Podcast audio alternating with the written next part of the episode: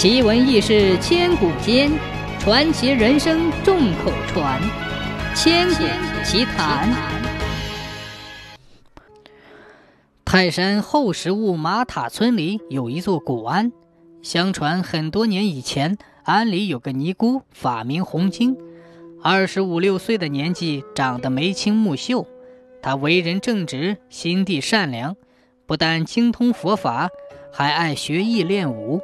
在十里八乡颇有名望。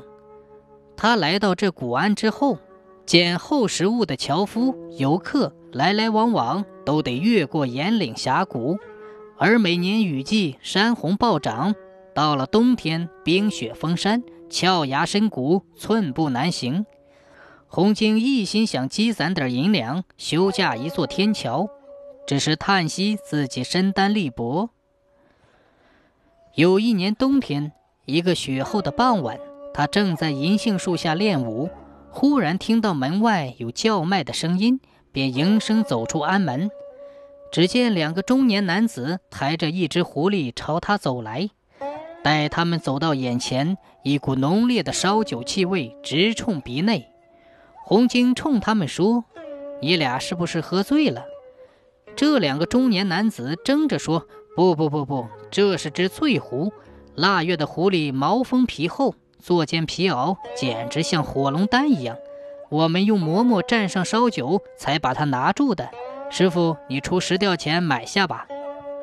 红晶一向吃素，又从不杀生，非常可怜这只生灵，便掏出十吊钱把它买下来了。两个汉子收下钱，帮他把醉狐抬进古庵里，放在银杏树下。歇息片刻就走了。翠狐被冷风一吹，渐渐苏醒了。红巾高兴极了，赶快帮他解开绳子，对他说：“你怎么不小心叫猎人捉住了？我放开你，你快快归山吧，以后要当心。”说完便把他放了。狐狸跑出门后，立刻刮起一阵旋风，这旋风似擎天柱。卷得红晶天旋地转，一下跌在雪地里。醒来之后，只见眼前站着一位挺清秀的老妈妈。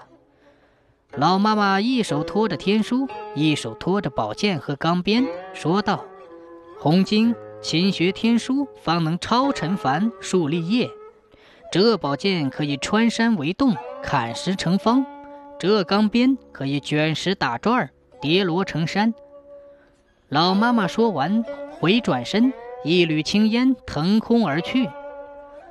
从此，红晶更是精力旺盛，日习武艺，夜读天书，读了三年天书，也练了三年武艺。这年春天，冰消雪化，花开满山。红晶遵照老妈妈的嘱咐，要试一试宝剑和钢鞭的灵性，于是出了安门，来到后山。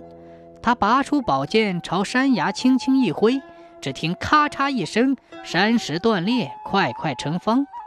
他又甩起钢鞭，只见块块方石绕边打转。他又将鞭子轻轻一挑，那方石便轰隆隆的从四面八方汇集而来。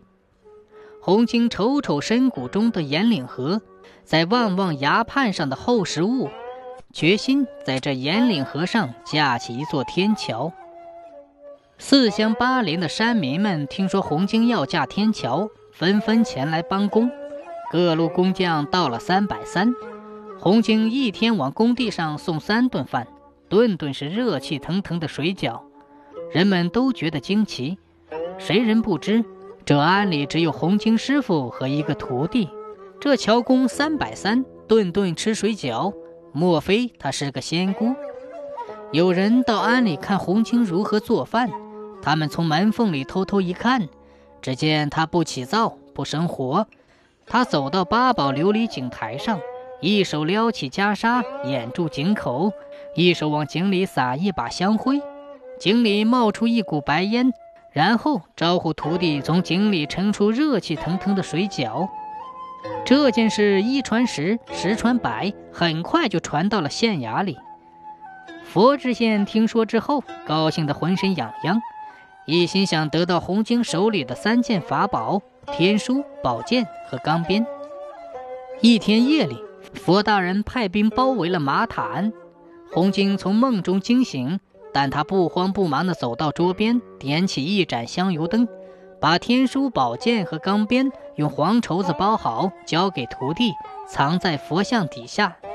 他嘱咐徒弟说：“我走后，你要按时添油，只要油灯不灭，我就能安全回来。”小徒弟搂住他，两眼刷刷地落下泪来。门外又敲起门，红晶推开小徒弟。